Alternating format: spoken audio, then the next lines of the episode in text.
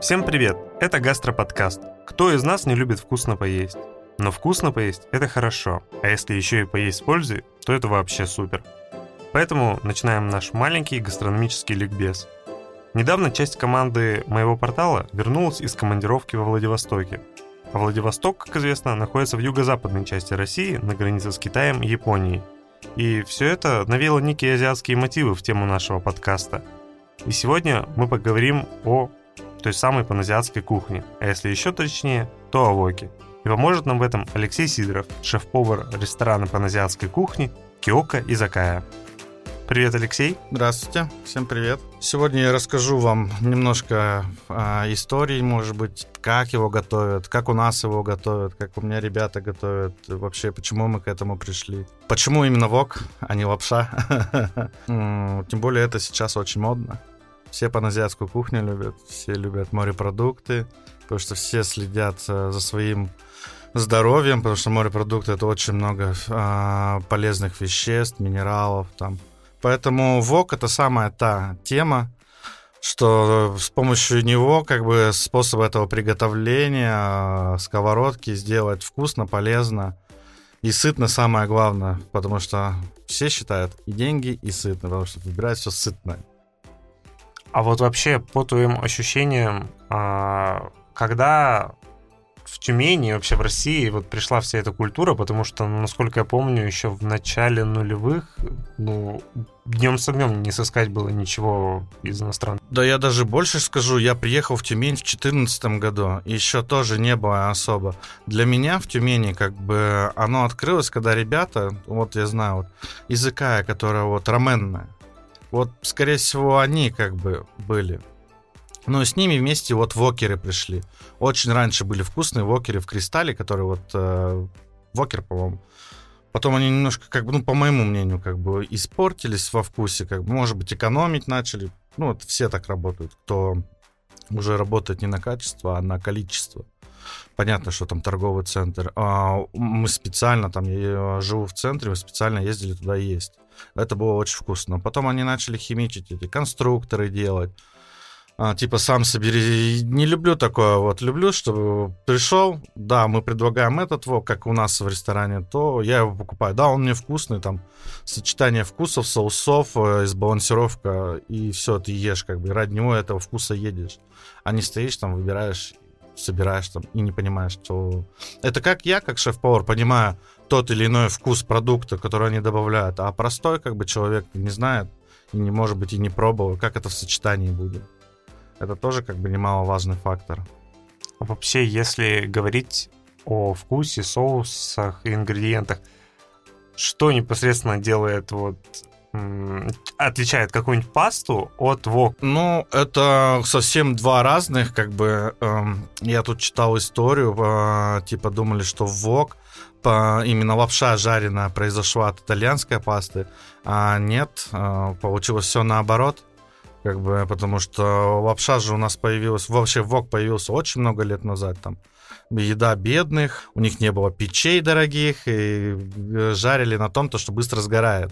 Поэтому тонкие бока и толстое дно, чтобы быстро э, жарится, жарится. Там техника жарки называется страй-фрай, стрий-фрай, по-моему, если мне это, это быстрая, неприкасаемая э, продукта сковородки, именно жара вот сильного, как бы там.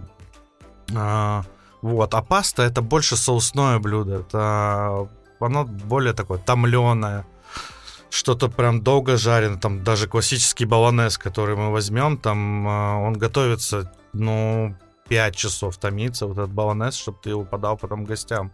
Я просто проработал 10 лет в итальянской кухне, у меня есть чем, да, сравнивать. А какие советы дашь по подаче, в принципе, как принято в ресторанная подача вока, а, вот, э, и как можно дома для себя, и вообще реально ли это дома сделать что-то подобное? Да, реально сделать, купить сковородку вок. Сейчас я думаю, что у всех э, в доме индукционные плиты. Э, индукционная плита выдаст вам ту температуру, которую, ну, это, чтобы по пожаре как бы. Ну, в Тюмени еще очень часто встречаются газовые плиты у людей.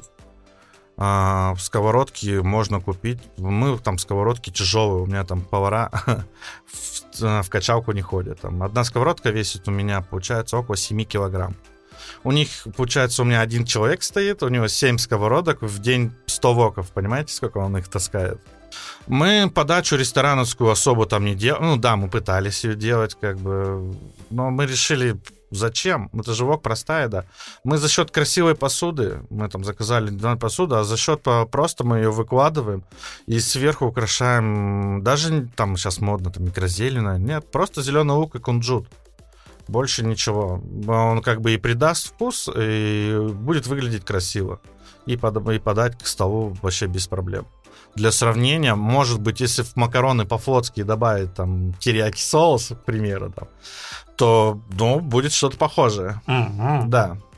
Я почему думал, что сейчас наоборот скажешь, что нет, это вообще не то. Нет, ну, для меня по, по макароны по-флотски это мамины по макароны по-флотски, когда вот прям зажаренный фарш, прям такой зажаренный, и с макаронами они еще потом прожарены еще. Вот, добавить какой-нибудь соус, вот будет там а-ля, а русский вок. Так. Я тоже оценил в какой-то момент кунжут. Вот любое блюдо, которое готовишь, чуть-чуть присыпаешь сверху кунжут, и оно сразу даже выглядит гораздо более презентабельно и вкуснее. Да. Ну, мы Да. еще кунжутным маслом поливаем. Мгм. Перцы у меня есть разные пасты, как бы, если гость там просит поострее, мы там а, предлагаем какую остроту и э, добавляем тот или иной. Сейчас там а, для себя еще открыл два перца, ну, су- сухих, кебаба и пипили. Это пипили такой, он больше такой, как елка выглядит, но он а, острый, у него острота, у него такая, больше бы даже я бы в десерты его добавлял бы. Да, вот, а, как раз таки со сливочным он будет, даст вот эту ваниль, ванильность какую-то. А второй кебабы, он острый, как, ну, как черный перец, но когда ты его ешь, он тебе дает э, маленькую свежесть а, вкуса анис, не аниса, наверное, а, ментола. Прям вот такой вот, прям даже просто его раскусываешь, у тебя по скулам так охлаждение такое, как бы, а, вот, как после зубного там отходишь. Да, вот, мы добавляем, оно придает какой-то вкус. Ну, мы чуть-чуть дорабатываем, чтобы эм, был вкус, и добавляем всякие вкусы, усиления вкуса. Они же все китайцы используют это, как бы они сами придумали. Даже один китаец э, сказал там э, в Сибири, почему вы там не добавляете именно джиномото, вам же можно, ну, это у мами вкус, э, у вас же моря нету, у вас свежего, ничего нет, вы где возьмете там? Очень смело как бы добавляйте. Ну, конечно, в пропорциях, но понимать надо. Но он говорит, без проблем, говорит, добавлять. У нас есть море, мы там добавляем водоросли, все этим доводим до вкуса. У вас нет моря в Сибири, ну где у вас одни камни, там и снег, и болото. Поэтому вообще без проблем, говорит, добавляйте. Ну, я тоже разделяю эту позицию, потому что ну, не вижу ничего плохого, потому что многие же слышат усилитель вкуса и сразу они какую-то химию. Г- хотя- Глютамат на, натрия у нее в голове, как бы вот этот усилитель нет. А Джиномото вот в, э, таком, в кристалликах очень хорошо подходит. Даже я пробовал стейки жарить а, на гриле. Просто добавляешь чуть-чуть э, по немного сахару на стейки и жаришь, очень вкусно раскрывает. А если говорить про ингредиенты, уже вот отойдем чуть от Ага. приправ. Вообще, что называют воком, где грань? Грань та, то, что э, овощи всегда должны оставаться альденте в любом случае э, и крупно нарезанные для того, чтобы э, оставалось все как бы полезные вещества, да и вкус как бы. немножко как бы хрустели, Ну вот и все. Продукт, я всегда вот э, конечный продукт, который там, например, это если мясо, либо овощ, я всегда бросаю первым всегда. Ой, мясо, либо морепродукт. Я всегда бросаю, что дольше готовится. Но овощи я всегда оставляю альдент. Некоторые там просят дожарить, но это уже вкус каждого. Но изначально он прям такой, прям практически сырые овощи, обжаренные. Такая легкая грань должна быть прям от сырого отличаться минимум там сверху такой мягенькое, остальное внутри такое. Но прогретое. В воке можно много, много все делать. Это быстрая сковорода, как бы. Очень полезно. У нас даже недавно лопнул один. А как вообще можно? А, разогрели, наверное, температура была около тысячи. Просто повар забыл. А, нагревалась, нагревалась, и, да. И у нас сама плита. Ну, мы индукцию используем, у нас не газ, у нас индукция. А, и он, у нас прям вот этот шар плиты как бы лопнул.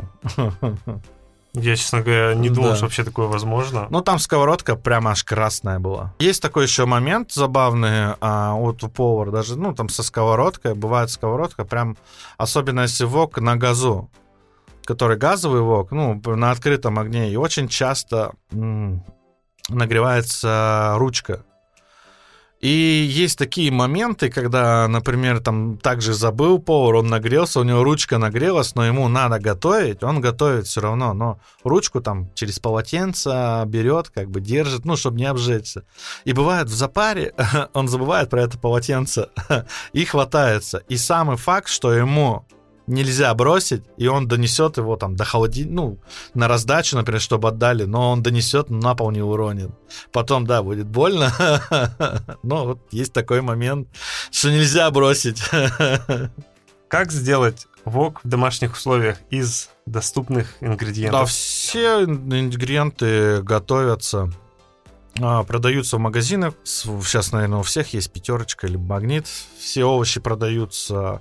Также продаются там или курица, либо мясо, креветки, все это продается. А соуса, соуса вообще можно э, там не заморачиваться покупать. Соевый соус по-любому у всех есть дома. А, чили, перец, а, кислота какая-то, это либо лимовая, либо лимонная. Ну, сок б- брать, кому какой вкус нравится. И сбалансировать это все с сахаром.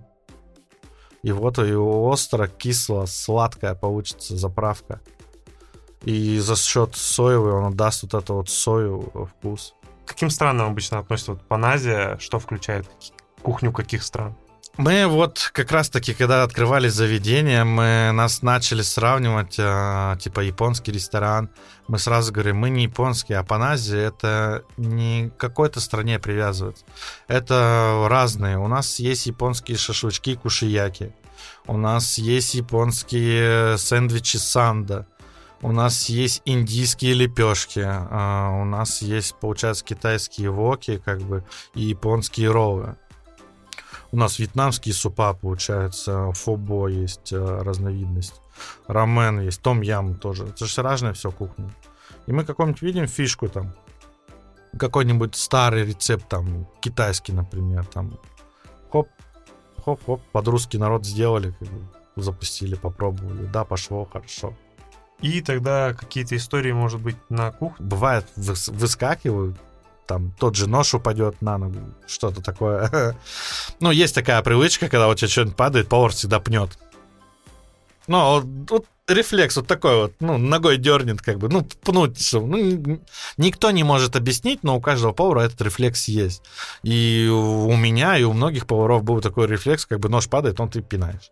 А на этом у нас все. Надеюсь, вам было интересно узнать что-то новое про вок, что-то интересное для себя, что-то аппетитное. Это был мой портал. Меня зовут Максим Федоров. У нас в гостях был Алексей Сидоров. Очень приятно. Да, приходите к нам, буду ждать. Вкусно жить не запретишь. Всем пока. До свидания.